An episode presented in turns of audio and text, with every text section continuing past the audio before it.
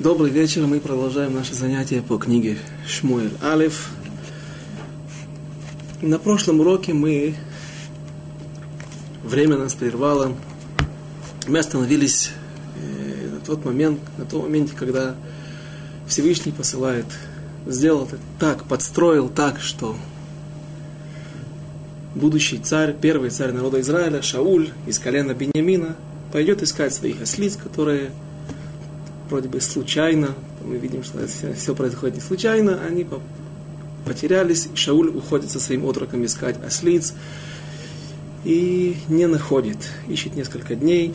И вот когда они отчаялись найти своими силами, теперь они обращаются к пророку, пророк Шмуэль, который в то время называл, люди его называли Роэ, прозорливец или ясновидец, я думаю, более удачное слово, которое более подходит.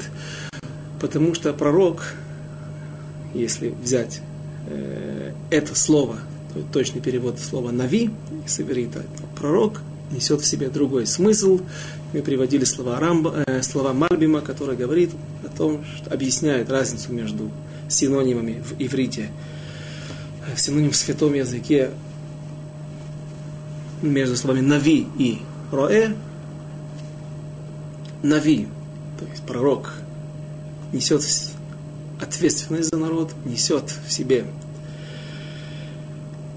с собой обязанность увещевать народ, Всевышний посылает его с различными увещеваниями, различными поучениями, нравоучениями для народа Израиля, чтобы он... То есть это, это, это человек, в котором проявляется управление всем народом. Есть Роэ, это может быть тот же пророк, но когда люди видят в нем только личного э, человека, который отвечает, указывает на личные потери, может помогать э, найти что-то, может помогать, может помочь помолиться за, за, за больных людей, за больных родственников и прочие личные дела, когда пророк нужен для людей только в этих аспектах, тогда он называется роэ.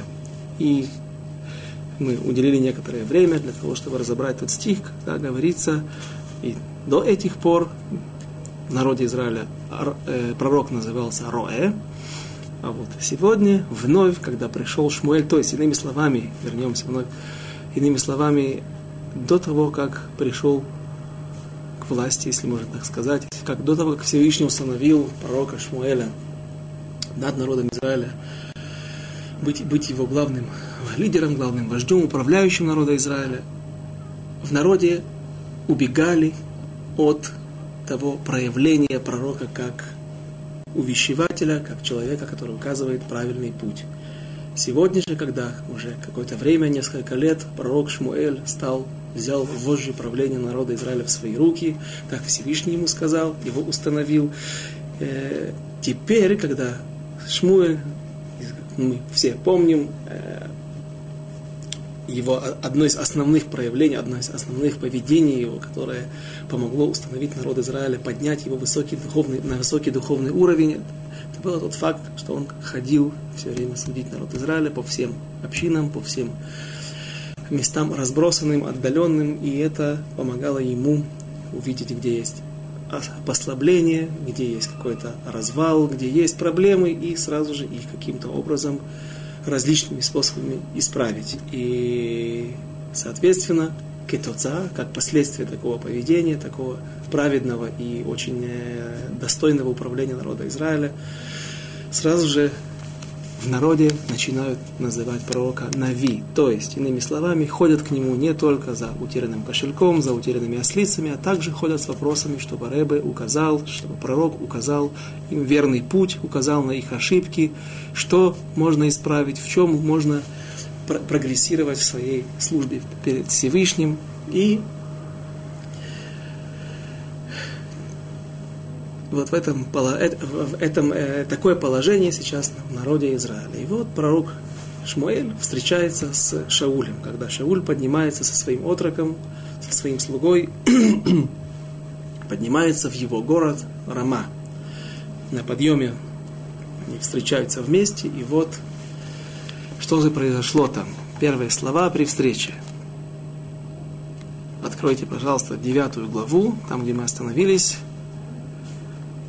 И можно прочитать 18 стих. «И подошел Шауль к Шмуэлю во вратах и сказал, «Скажи мне, прошу, где тут дом ясновидца?» И следующий, 19 стих. «Ваяан Шмуэль эт Шауль вайомер, анохи ароэ, עלה לפניי הבמה, ואכלתם עמי היום, ושלחתיך בבוקר, וכל אשר בלבבך אגיד לך. Сказал ему, ответил ему Шмуэль, я ясновидец. И вот как раз на этом месте мы остановились в прошлый, в прошлый раз. И мудрецы говорят, так написано в Медреш Шмуэль, что здесь Всевышний нашел какой-то богам, какой-то недостаток в словах пророка Шмуэля, и не, не нужно было говорить Шмуэлю, я прозорливец, я ясновидец, я пророк. А, несмотря на то, что мы не можем обвинять пророка Шмуэля, сюда нельзя это отнести вообще. Надо подумать о нем, что он был нескромен, что он был, он в данный момент возгордился, но большие люди, великие люди, Всевышний взыскивает с них за каждое неправильное поведение, за каждый неправильный жест, за каждое неправильно сказанное слово. И поскольку другие могли бы подумать, тот, кто не совсем был знаком с пророком Шмуэлем, тот, кто мог подумать и сделать вывод, что здесь имеет место гордыня, и это могло принести какой-то вред, потому что слух может быстро распространиться в народе Израиля, поэтому Всевышний наказал. Как же наказал? Может быть, это не совсем большое наказание, хотя мы не можем понимать, мы не на том уровне, мы не те люди, которые можем понимать, что носит, что, что несет в себе, какой, и, и что, какой имеет э, вес, но такой, такой Всевышний проучил пророка Шмуэля, когда царь Шауль остановился, оступился дважды. Второй раз, когда он не уничтожил до конца Зера Амалек, семя Амалека и оставил живых царя Агага. Взял скот, взял трофеи после уничтожения практически всего народа Амалека и тем самым он нарушил слово пророка. Пророк Шмуэль сообщает ему о том, что Всевышний отвернулся от тебя, и теперь не только ты сам, не, только не только ты не сможешь унаследовать свой престол своему сыну, передать его по наследству, а также ты сам не закончишь свою карьеру. Э, то есть это, ты преждевременно придется тебе перестать быть царем, и Всевышний поможет другого человека, более достойного, которого он себе вы, выберет. И вот в начале 16 главы, если кто хочет, у кого есть книги перед глазами с переводом, откройте, пожалуйста, Шмуэль Алев, первая книга Шмуэля, 16 глава, в самом начале, «И сказал Господь Шмуэлю, доколе будешь ты горевать о Шауле? Я же отверг его, чтобы не был он царем над Израилем. Наполни рог твой маслом помазания и ступай Ступай, пошлю я тебя к Ишаю из Бейт-Лехема, из города Бейт-Лехем, ибо среди сыновей его усмотрел я себе царя. И сказал Шмуэль, как я пойду. Шмуэль пытается каким-то образом увильнуть. Мы подробно будем разбирать, какая была здесь причина, ведь написано, он говорит, что он боится, что, возможно, если услышит царь Шауль, что я иду помазать на престол нового царя, то есть вместо него его преемленника, который раньше времени свергнет его с престола, то просто царь Шауль может меня убить. Здесь задают вопрос, как же так? Почему, на что опасается пророк Шмуэль? Ведь есть известное правило шлюхи, мицвод, и нам низаким. Посланники заповеди, если человек является посланником, для того, кто-то его назначил быть посланником, чтобы он выполнил заповедь, то этот человек, с ним ничего не может случиться в дороге. Опять же, есть, есть и здесь определенные условия, которые ограничивают, которые не позволяют распространиться этому правилу на все случаи. Например, когда человек идет в место, где заведомо известно, что есть опасность. Это мы разбирали в самом начале, когда Мы смотрели посук, стих э, Ваяшкиву Бабокер, встала Хана со своим мужем, с Эльканой, Элькана, и пошли они из храма утром. Ваяшкиму, Ашкама, а не Кима. Ашкама – это очень ранее, с первыми лучами солнца, вставание утром, а Кима – это когда человек просыпается уже после, после, после восхода солнца, какое-то время спустя, не с первыми лучами. И почему? Потому что они боялись, чтобы дорога их не застала, э, чтобы ночь их не застала в пути, ибо тогда есть бандиты и выходят на охоту дикие звери, которых было в изобилии не только волки, не только э, львы, но даже медведи водились в земле Израиля. Тоже все, всему этому есть доказательства. Есть в книге Шмуэля. Все это в свое время. И также запомните этот вопрос – почему пророк Шмуэль боялся выходить в дорогу, говорит, что Шмуэль меня, Шауль меня может убить. Но он доходит, Всевышний посылает его, говорит, ты не сможешь избавиться от этой миссии.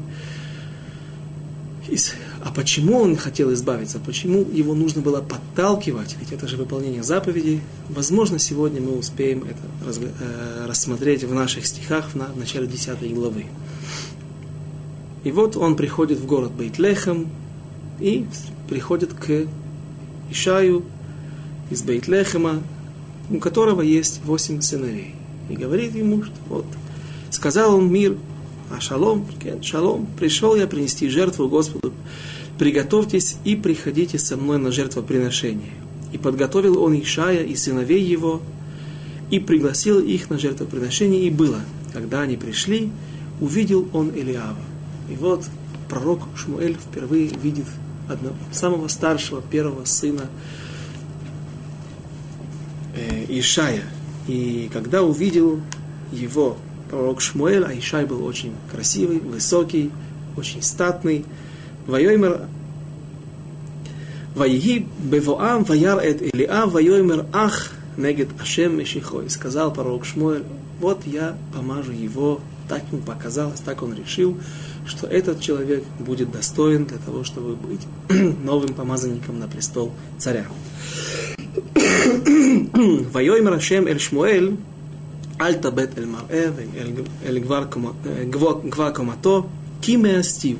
Не смотри на его внешний вид, на его высокий рост, ибо я пренебрег им. И так проводит всех семерых сыновей э, Ишай, одного за другим. И пророк Шмуэль говорит, нет, и этого, и этого. Все, я не слышу, не слышу, чтобы Всевышний отозвался ко мне и сказал, что это он. Или... Всевышний говорит, нет, это не он, не он. Это слышит только пророк Шмуэль, но проходит семь, семь сыновей, и вдруг они заканчиваются. Говорит пророк Шмуэль, есть еще Неарим, а им есть от Неарим, есть ли еще какие-то сыновья у тебя, которых нужно по... Ишай говорит ему, смотри, есть еще один, но он является пастухом нашего скота, он пасет наш скот, наших овец, и кроме того, то есть, зачем он это рассказывает, зачем он рассказывает об этих подробностях? Указать на то, что в его глазах этот человек, этот восьмой сын, Давид, он недостойный быть, недостоин для того, чтобы быть царем, и он говорит, он катан, катан. Но, по-моему, уже третий раз я обращаю на это внимание. Катан всегда, когда приводится возраст, то говорят, если хотят сказать о возрасте в книге, в, в наших писаниях, если хотят сказать о возрасте, то говорится большой бах, бехор или бехира, первенец, а если молодой, цаир и цаира, меньший, старший бахор, меньший цаир – если же говорится катан, то, как правило, наверняка есть какие-то исключения, но, как правило, катан, то есть в глазах этого человека, в глазах своего отца, Ишая, Давид был катан маленький, маленький, недостойный. Потому что катан, сказать катан, он меньше, ему было 27 лет уже в это время, он был, однако, еще не женат, но это уже не Наар, это уже не юноша, это не маленький ребенок. И Несмотря на все это, пророк Шмуэль говорит, веди его, потому что если Всевышний сказал мне кого-то помазать, то я должен помазать, хотим ли мы или нет, я должен выполнить эту миссию, и без этого я не уйду. пока не выполню эту роль. И так и произошло, и вылил на голову ему масло помазание, оливковое масло из рога. И без Раташем, с Божьей помощью, мы будем заниматься этим вопросом более подробно, когда дойдем до 15 главы, до 16 главы. Э, но вот тот факт, что пророк Шмуэль, как бы вдруг его подвело пророчество его, э, на это тоже обращают наши мудрецы и говорят Мидраш Шмуэль, еще многие другие комментаторы вслед за Мидраш Шмуэль, что здесь Всевышний проучил пророка Шмуэля за то, что он так ответил. Анухи Ароэ, я, я пророк, я пророк. И как нужно было бы ответить? Можно предположить, что мог, должен, может быть, он должен был послать кому-то, чтобы он сказал, я не знаю, пойди спроси другого, и вдруг он предстает, предстает перед ним, когда Шауль наконец-то находит пророка, и вдруг он видит, что ах, какая скромность, какой человек, он отказался открывать мне это. Нет, так, так, это неправильно так думать, потому что мы не обязаны делать совершенно глупые поступки, слишком далекие, слишком прикидываться большими праведниками, а показывать что-то. Нужно было сказать, как Юсеф ответил фараону, когда я, когда, когда мне Всевышний открывает тот сон, тот смысл, который он хотел передать, намекнуть кому-то в, э, во сне, э, тогда я тоже могу быть посланником Всевышнего для того, чтобы передать. То есть, когда Всевышний показывает мне, тогда я пророк. Когда он мне открывает пророчество, тогда я пророчествую. Еще один случай э, можно привести в пример, когда э, Мошера Бейну, когда он самостоятельно указывает на... когда он говорит, что вещь легкую, я буду судить народ Израиля, я являюсь судьей, не только царем, а также судьей. И вещь легкую. Идите к каким-то более низко поставленным судьям, те, которые находятся в ваших районах, на вашей улице, в вашем городе. А вещь сложную приведите ко мне. Даже эти слова, так, по мнению некоторых комментаторов, были расценены Всевышним как некая гордыня, выказывание гордыни, и Опять же, Моше был Анав Микола Ам, он был скромен, скромный среди, самый скромный всего народа Израиля, но даже то слово, пусть он даже не вкладывал смысл. О какой-то гордости, он даже не, под, не, не, не, не подразумевал здесь ничего подобного, если ты сказал эти слова, кем-то это может быть расшифровано, так понято и неправильно, это тоже может стать причиной вреда. И большие люди, опять же, наверное, не ко всем такое отношение, такое тонкое э, взыскание за, за каждую мелочь, но к большим людям Всевышний относится очень строго. И сразу же после того, как Моше Рабейну сказал, всякую вещь сложную придете ко мне, приведете, придете, чтобы я их рассудил, чтобы я нашел вам ответ. Сразу же приходит дочери Славхада, спрашивает Мошера Бейну, пусть дадут нам часть, тот, тот удел, надел в земле Израиля, который положено по жребию нашему отцу, потому что он являлся в их, был среди их, из тех, которые вышли из Египта, и земля делилась только среди людей, которые вышли из Египта. И вещь, на первый взгляд, простая, но Моше обращается к Моше Рабейну, обращается ко Всевышнему. На самом деле я уже сам приводил во время наших занятий э, другое объяснение, Клиякар, который находится в микроот на Пятикнижие, которое объясняет, что Моше Рабейну попроси, обратился к Всевышнему, потому что он чувствовал, что он здесь заинтересованное лицо. Когда дочери Славхада сказали, что вот у нашего отца нету наследника, нету сына, а только дочери, дочери не наследуют своего отца, а братья, которые наследуют весь удел своего отца, должны их содержать, выдавать замуж, давать им приданное, приданное, приданное э, но они просят сейчас у Моше свой надел земельный, поскольку некому его передать. И они упоминают такой, говорят такую фразу, но наш отец погиб в пустыне за свои грехи, за свое преступление против Всевышнего, но он не был среди участников бунта среди тех людей, которые шли против Машера Бейну вместе с Корохом. И тогда Клиякар объясняет, что Машера Бейну, несмотря на то, что он знал, ответ был очень простой, он знал, но поскольку он чувствовал немного, как взятку, эти вот слова, что он не был против тебя, а против тебя он не воевал, не восставал, поэтому он обратился ко Всевышнему. Он боялся, что сейчас у него не будет... Э, ну, то есть, это как взятка, которая искривляет слова судьи и его постановление, его вердикт.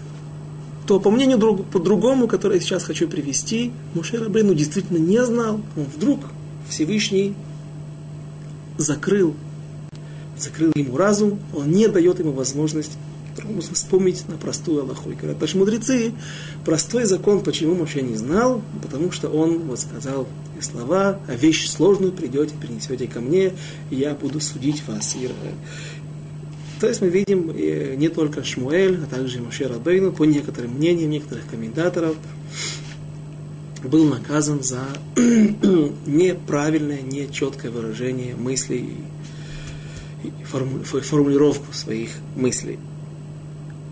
И не так было у Иосифа.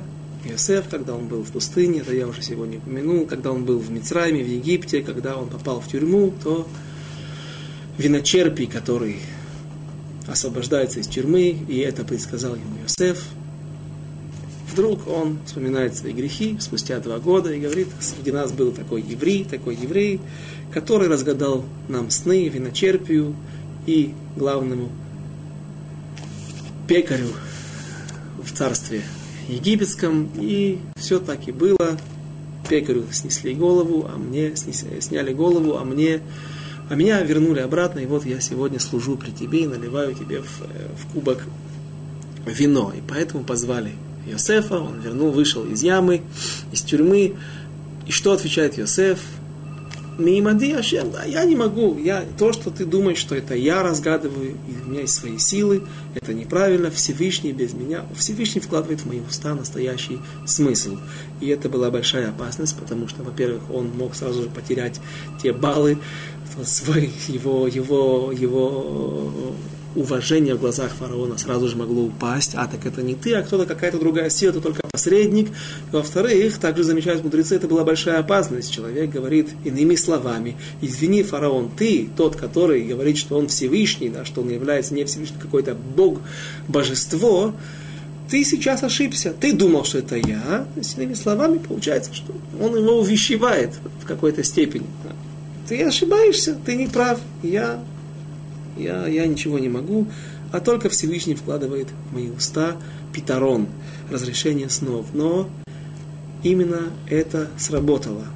Всевышний говорит, посмотрите, какой мудрый человек, да, да, он благословляет прежде всего, извините, не Всевышний, а фараон, фараон благословляет, говорит, благословляет Всевышнего, и говорит, какой он великий, что он может все, а и какой великий его его посланник Йосеф. То есть именно в такой форме, несмотря на то, что здесь была большая опасность для Йосефа, но это сработало. И что же происходит дальше? После того, как Шауль встречается с пророком Шмуэлем, и пророк Шмуэль говорит, что вот тот человек, которого ты искал, он нашелся, это я.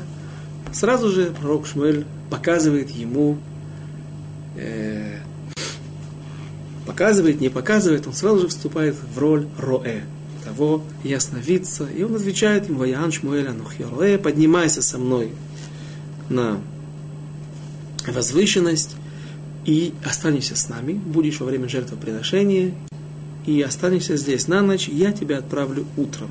И скажу все, что в твоем сердце. Велатанот, теперь мы начинаем 20 стих, ולאתונות העובדות לך היום שלושת הימים, אל תשם את לבך להם, כי נמצאו, ולמי כל חמדת ישראל הלא לך, ולכל бейт авиха. И вот он говорит, сразу же пророк Шмуэль говорит ему пророчество. И те ослицы, которые у тебя потерялись вчера и третьего дня, то есть уже мы видим отсюда, они искали как минимум три дня в окрестностях, по всем окрестным землям. не обращай, не, не, пусть не печалится твое сердце, не обращай на это внимания, потому что они уже нашлись. И вдруг слова, которые не совсем стыкуются с первой частью стиха, «Улеми коль хемдат Исраэль, алолеха улехол бейтавиха». И кому, как не тебе, самое вожделенное, здесь переводят все вожделенное, но сейчас мы видим, что есть что-то очень определенное, по мнению наших мудрецов, поэтому я, я бы перевел и кому, как не тебе, самое вожделенное в народе Израиля и, и твоему дому, и, и дому твоего отца. О чем здесь идет речь? Коль химдат Израиль. Самое вожделенное из, в Израиле. Наши мудрецы, комментаторы говорят, что здесь идет речь о Торе. Хемда, вся миловидность или самое вожделенное, это Тора. И почему? Какое имеет отношение и объяснение наших практически всех комментаторов, что Шауль заслужил быть царем народом Израиля, кроме тех немаленьких качеств, очень высоких, очень, очень, очень, очень, очень возвышенных качеств, например, скромности, о которой мы уже говорили, когда он сравнивает себя вместе с, со своим слугой, когда он говорит, что отец волнуется, Федуэк Лану, он волнуется нам, то есть он сравнивает себя со своим слугой. И кроме этого, одна из причин, почему он удостоился чести быть царем над народом Израиля, первым царем, этап – это то, что он выхватил скрижали завета из рук Галиата во время боя, когда погиб Хофни и Пинхас, и когда сыновья Эли, и когда сбылись те страшные э, проклятия и пророчества, которые сказал Элькана, отец Шмуэля, увещевая, придя и увещевая Эли, и ковчег завета попадает на 7 месяцев в землю филистимлян. Такого не было никогда до этого момента. И после этого больше никогда не будет. Будет разрушен храм, но ковчег завета будет спрятан, не будет потерян, не будет в руках других народов, других царей. А, и ковчег завета был без скрижалей по одному из мнений в Киморе, в Вавилонском Талмуде, и эти скрижали выхватил Шауль и принес их обратно в Шило. И за то, что те скрижали, которые являются это тот подарок дарования Всевышнего с горы Синай Моше Рабейну, точнее, вторые скрижали, которые Моше делал сам, поскольку он не пожалел своей жизни и в самоотверженностью бросился против, вне, практически в неравный поединок с, с Голиатом, за это Всевышний наградил его и дом его отца, чтобы он был первым царем народа Израиля. Еще в некоторых местах встречается слово химда или махман. Откройте, у кого есть книга Мелахим, следующая книга после, после Шаш, э, книги Шмуэль. В начале 20 главы рассказывается о том, как во время правления уже разделения на два царства, Северное царство, Израильское царство и колено Иуды вместе с Беньямином, который правит на юге. Э, и в Северном царстве правил тогда Ахав. Ахав правил 22 года и был царем очень неправедным, был женат на финикийской царице, на дочери финикийского царя из города Цидона, Изевель, и да, такое имя интересное, не мусор. Она была очень, очень страшная царица, она принесла много несчастья в народе Израиля, и во время ее правления вместе с ее мужем, еврейским царем Ахавом, в народе Израиля очень сильно, очень много служили идолам один, одного из э, богов, Аха, э, Бааль. Служили Баалю и Ашера. Ашера это деревья, которым служат. И спрашивают мудрецы, за что, как, почему удостоился такой чести Ахав, что 22 года правил над народом Израиля, над Северным царством. И отвечают за то, что он не пожалел своей жизни, рисковал своей жизнью и пошел на войну за Тору, которая написана 22 буквами еврейского алфавита. И вот эту историю я хотел бы сейчас немножко привести здесь. Как раз мы увидим, найдем здесь то, что нам нужно. С, той целью, с этой целью это привел. У Бенадат Мелех Арам кавац את כל חילו ושלושים ושניים Мелех и то, Весус, Верехов, был такой арамейский царь, а в это время уже главными оппонентами, основными врагами народа Израиля был, были арамейцы, народы, которые заселяли территорию Сирии сегодняшней, Северного Ирака. И э, Бенадад, такой царь, приходит в землю Израиля и подходит к Шамрону, столице, тогдашней столице, столице э, Северного царства, и послал он Кахаву, царю израильскому, в город сказать ему, так сказал Бенадад, серебро твое, золото твое, и детей твоих, э, слуг твоих, рабынь, все, все, я, то, что он облагает его налогом, все я хочу получить. Бенадад, точнее Ахав, его военное положение было не очень хорошее, армия была не хорошо вооружена, не многочисленна он вынужден согласиться и заплатить эту дань, заплатить, расплатиться с Бен Ададом. И когда Бен Адад, арамейский царь, увидел, что дело идет хорошо, зачем довольствоваться, довольствоваться малым, можно попросить еще. Поэтому он вновь посылает к царю Ахаву. И что же он теперь просит? Он просит Коль Махмад Эйнеха. Махмад Эйнеха, то, то есть вожделенная или там, милость твоих глаз, миловидность твоих глаз. И Раши на месте объясняет, что это имеется в виду Сефер Тора, свиток Торы. То есть он говорит, и скажите господину моему царю, все, зачем ты прислал в первый раз к рабу твоему, я готов сделать, а этого сделать не могу, так отвечает Ахав. И ушли послы, то есть ни один свиток Тора, там написано, что он будет, пройдут по всем городам, по всем домам, да, и соберут, все вынесут свитки Торы, и будут они отвезены к Ахаву, к Бенададу в, э, в Арам. Зачем ему это нужно было? Что он видел в этом? Э, возможно, что слава еврейских пророков гремела на весь мир э, во время правления другого царя, у которого был военачальник по имени Нааман, у которого была проказа, и он приедет именно в Израиль пророку Илише, для того, чтобы тот исцелил его от проказы, и так это будет. Илиша действительно его исцелит.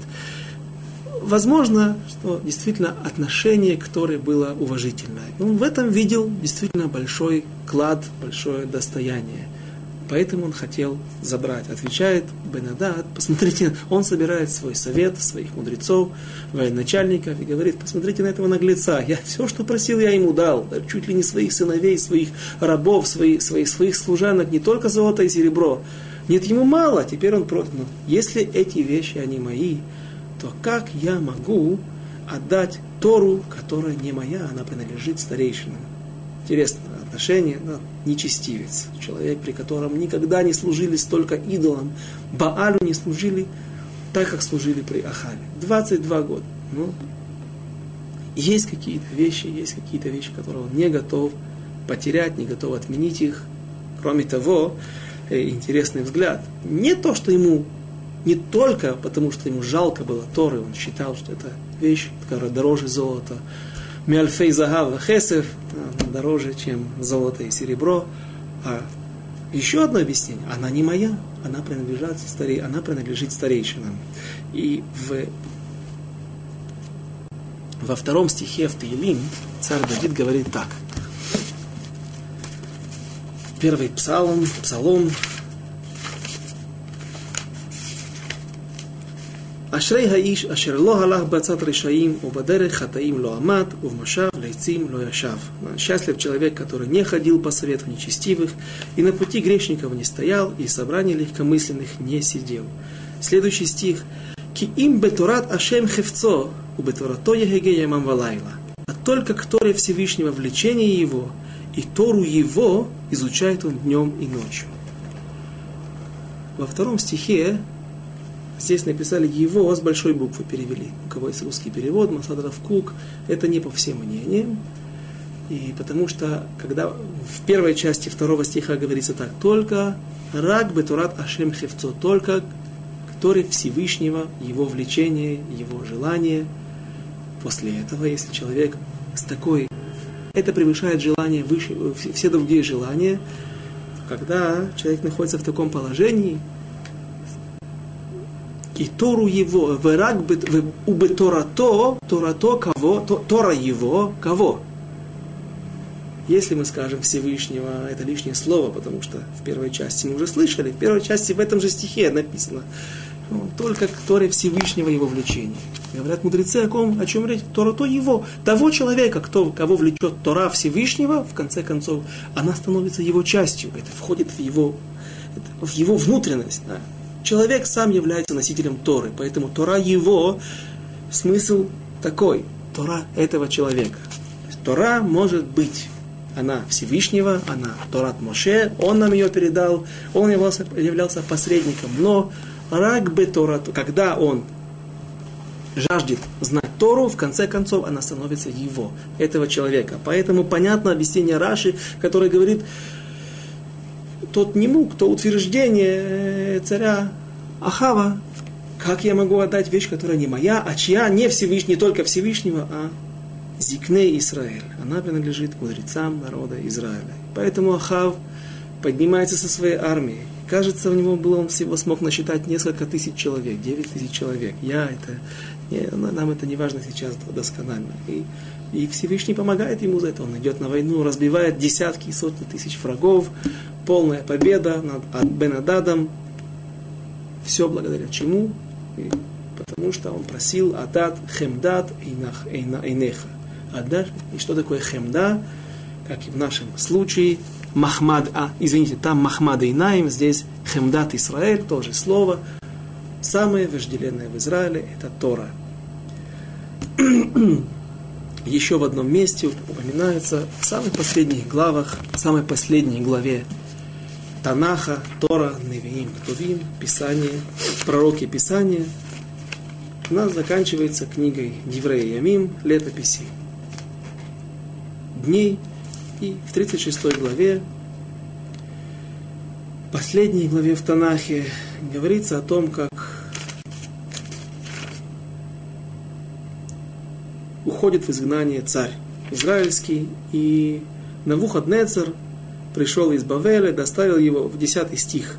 По прошествии года послал царь Навуходнецер людей и доставил его в Бавель, предыдущего царя, которого звали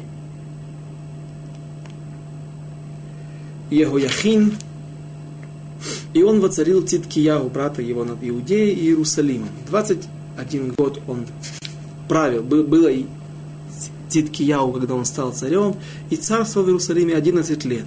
И поступал он дурно в очах Всевышнего, он не смирился перед Ирмияу пророком, и уст Господь, и также против царя Навуходнецера восстал он, которому поклялся в верности прежде, и он был изгнан был, пришел в землю Вавилонскую. С чем он пришел, и написано, и пригнал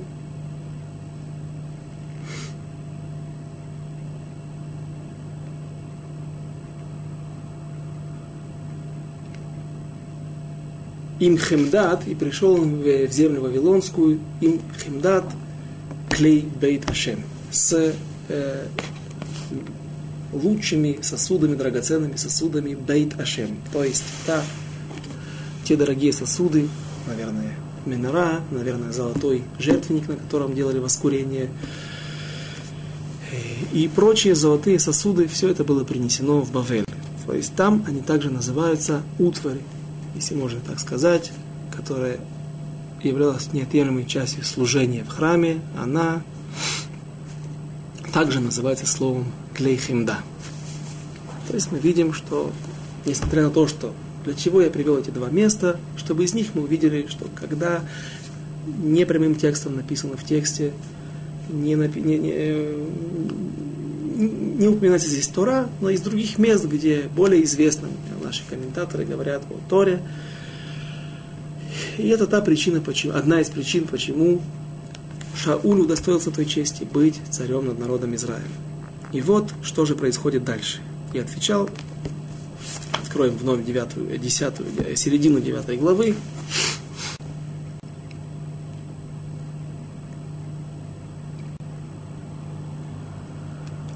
Двадцать первый стих.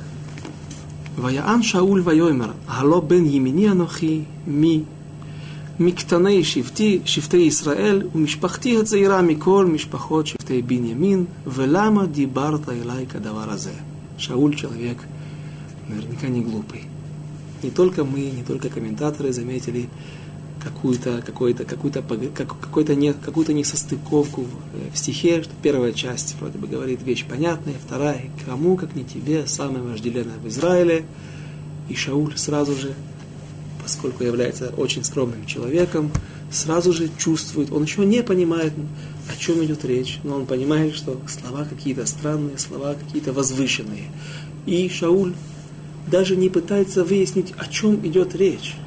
Он сразу же говорит, начинает оправдываться и говорить, о каких вещах ты можешь говорить, о каких возвышенных вещах ты можешь, как ты можешь их относить ко мне, ведь я из самого маленького колена, я из самой слабой, самой незнаменитой семьи в колене Беньямина, в самом маленьком колене. О себе он даже не говорит, что есть в нашем семействе также есть какое-то количество э, людей.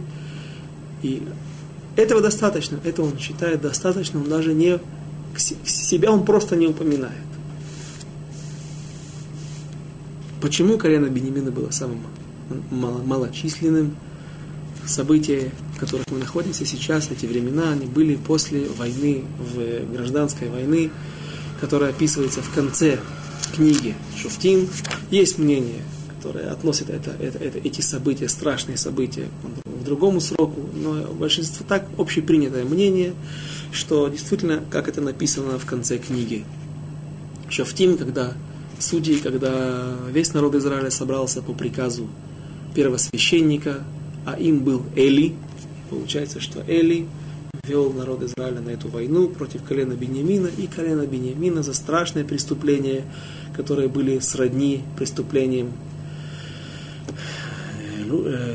людей, населявших с Дом и Амору. И в этой, вследствие этой войны практически полностью было уничтожено колено Бениамина. Все женщины, все старики, все дети, потому что они не участвовали в войне, а сидели в городе, и город был, города их были захвачены и уничтожены, а те остатки войск из колена Бениамина, которые были в бо- во время, где-то находились в поле, были более мобильные, когда они увидели, что приходит конец и уничтожается вся их армия, то 400 человек, всего лишь 400 человек, которые остались из колена Бениамина, они были спря- спрятались в, в пещере, и из этих 400 человек потом возрождалось колено Бениамина. Была, был определенный образ, способ, которым нашли. Как, не всем хватило даже жен, но женщины были найдены. И вот прошло несколько десятков лет. Наверное, из того колена, из тех 400 человек, которые остались после тех страшных событий, колено Бенемина не могло подняться до, до каких-то больших размеров. Возможно, было несколько тысяч человек. И Беньями, э, Шауль очень удивляется. Он не понимает, он подозревает, что речь идет о каких-то очень высоких, возвышенных смысл, каких-то э, возвышенных, и речь идет о возвышенных вещах, но он не может даже представить себе, что то колено, которое, на котором есть такое пятно, то колено, которое самое маленькое, даже, да, да, даже оно не, не несет в себе те, то количество, да, которое подобает, чтобы было у колена, сотни тысяч, может быть, миллионы, которые были в других коленях. И вдруг выбор падает именно на него, но пророк Шмуэль, выполняя приказ Всевышнего, выполняя то пророчество,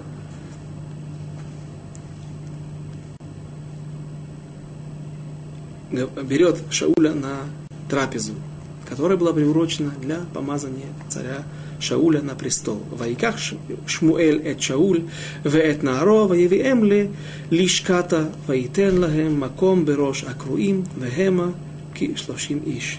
И взял пророк Шмуэль Шауля и его отрока, привел их в то место, где, в то помещение, где должно было быть должна быть праздничная трапеза после жертвоприношения, и усадил их во главе стола. Во главе стола, где были призваны 30 человек на эту трапезу. Вайомер Шмуэль летабах, и сказал пророк Шмуэль человеку, повару, который работал на кухне и готовил им еду, самая большая мана, самую большую порцию, которую приготовил я для человека, о котором я говорил, дашь вот Шаулю, и поднял он шок, поднял целую голень и дал пророку, э, царю Шаулю. Еще не царю. וירם את הטבח את השוק, ועליה וישם לפני שאול, ויאמר הנה הנשאר שים לפניך. Эхол ки ламоет шамур леха леймор хаам карати. И вновь какое-то непонятное слово, какая-то непонятная фраза. И сказал Шмуэль повару, подай-ка ту часть, которую я дал, я дал тебе, о которой сказал я тебе, отложи ее у себя. И взял повар голень, и то, что над нею, и положил перед Шаулем. И сказал Шмуэль, вот что отложено тебе. И тут иносказательно, не только это порция, не только эта голень положена тебе.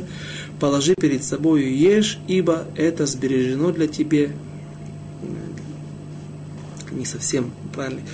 Давайте прочитаем ивритский перевод и пробуем перевести наш перевод. Ханишар сим лефанеха эхоль а все, что останется, клади перед собой и кушай, кила моет шамурлиха, ибо со временем, будет, придет время, моэт, какое-то время, шамурлиха, при, при, при, э, прибережено для тебя, при, для тебя Всевышний приберег тот момент, когда ты скажешь «Леймор хаам карати» сказать «Я созвал народ». Кто говорит такое, такие слова? Человек, который обладает властью, человек, который может сказать, и он знает, что народ придет. То есть второй намек на то, что на ту роль, которая уготована Шаулю. Вайоймер Шауль, э, им Шмуэль, Вайой Магу, Вайоихал, извините, и кушал Шауль с Шмуэлем в тот день, Ваердуме Абама, спустились они с той возвышенности, где было помещение которое, возле жертвенника, возле жертвы, которую они принесли. Аир, спустились они в город. Вайдабер им Шауль Аль-Хагаг. И говорил он с Шаулем всю ночь на крыше, или часть ночи. Почему на крыше? Взяли уединенное место для того, чтобы никто не слышал. Говорят наши мудрецы, что он, чем он занимался там, что он ему рассказывал. Наконец он ему открывает окончательно ту роль, которая уготована ему. Он говорит, что ты будешь царем над народом Израиля. И говорят мудрецы, он его увещевал. Знай, да не возгордится твое сердце, потому что написано в, то, в том месте, которое мы уже как-то разбирали, в недельной главе Шофтим, написано, Сом Тасим Алехамелех поставил над собой царя, который, и его законы, что он может делать, что он не может делать, чтобы он не слишком много брал жен. Рамбам пишет, царь нельзя на основании то, что написано черным по белому в Торе, нельзя, э, царь пусть не берет много жен, и Рамбам нам объясняет сколько. Пусть не возьмет много, только 18. Да? И, и так далее. И там написаны такие слова «Бильтирум леваво» да пусть не поднимется, не возгородится твое сердце. То есть царь, он прежде всего поставлен, он нужен, его, если нужен, по тому мнению тех мудрецов, целый урок мы, если не больше, занимались этим вопросом, является ли это желанием, желательным, чтобы был царь в народе Израиля, или это такое положение бедие, бедиават, постфактум, то есть когда человек не люди опустились до такого уровня и не могут без царя, без, а, не могут жить только с одним царем, единственным царем, который на небесах. Как бы там ни было, царь является ставленником Всевышнего для того, чтобы он управлял народом, для того, чтобы держал народ в рамках, в рамках Торы, в рамках выполнения заповедей, следил за тем, чтобы в народе был высокий духовный уровень, соответствующий духовный уровень. И для этого он вызвал, он, пророк Шмуэль вызвал Шауля на крышу и там разговаривал с ним.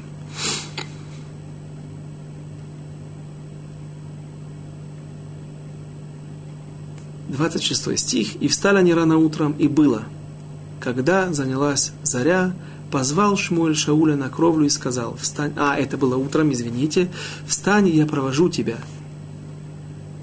И встал Шауль, и вышли они оба из дома, он и Шмуэль. Когда подходили они к краю города, Шмуэль сказал Шаулю, скажи слуге, чтобы он пошел впереди нас. По какой-то причине, которую мы должны разобрать, попытаться найти ответ, по какой причине отсылает пророк Шмуэль отрока.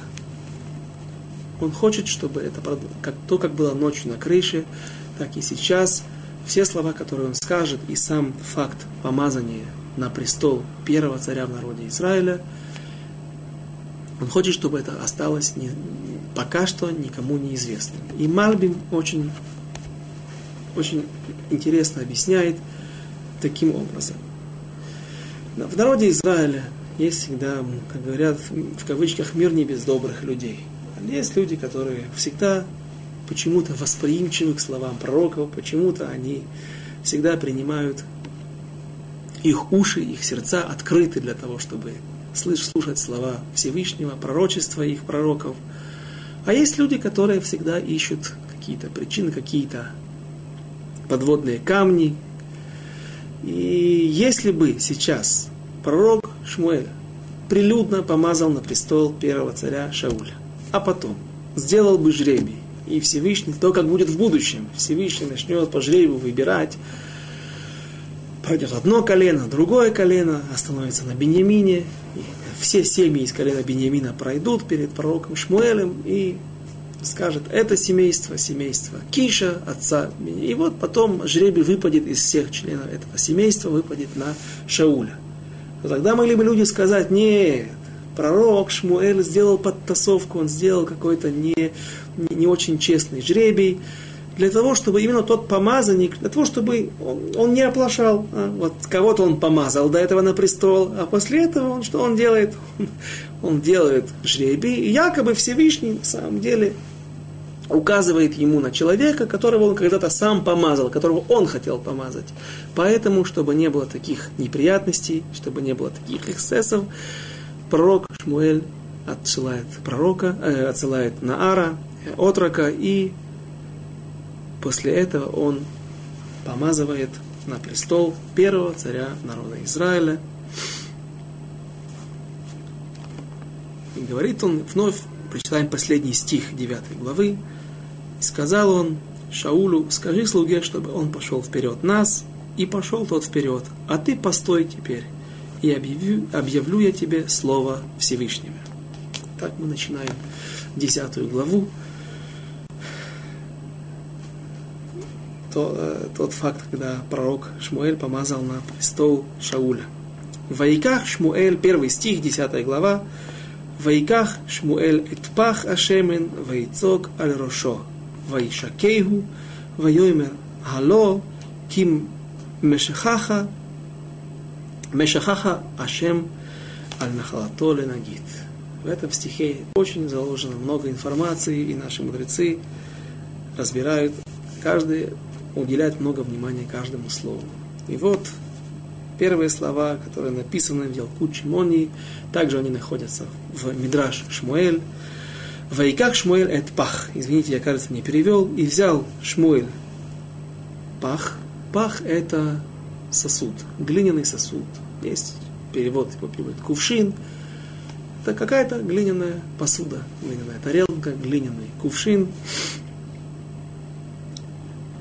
И возлил голову, на голову это масло, на голову Шауля и поцеловал его говорит Мидраш Шмуэль, пах. Здесь, в этой церемонии, использовался сосуд с маслом. Сосуд не такой, который был при помазывании царя Давида. Какое же отличие, какой смысл нес в себе этот сосуд? Царь Давид был помазан на престол из масла, маслом, которое было набрано, оливковое масло в первую очередь, и оно было набрано, находилось в роге, сосуд, который сделан из рога. Почему здесь был рог при помазании царя Давида, царя Соломона, почему в этой ситуации царь Шауль помазывался из глиняного сосуда? Разница такая. Все, что сделано из каких-то предметов, которые находятся в неживой природе. То есть, например, земля или глина. Во-первых, глиняный сосуд, если он не очень обожженный, не обнесен какой-то глазурью, то он хорошо впитывает в себя те вещества, которые в него помещают, и, соответственно, со временем это может завоняться, это может э, издавать какой-то неприятный запах. Если даже его моют, тем не менее, это не сосуд, который можно очистить окончательно, и со временем он э, становится маус не очень приятным. Э, второе, он очень шавир, он очень хрупкий. Даже обожженная глина, обожженная земля, она при хорошем ударе может лопнуть, может отреснуть рог, поскольку это сосуд, сделанный из животного, из то, что произрастает на животном, то, что выросло, являлось частью животного, как, например, кожа, которая тоже очень крепкая, все, что сделано из животного, оно более крепкое. И тем самым соответствующие выводы.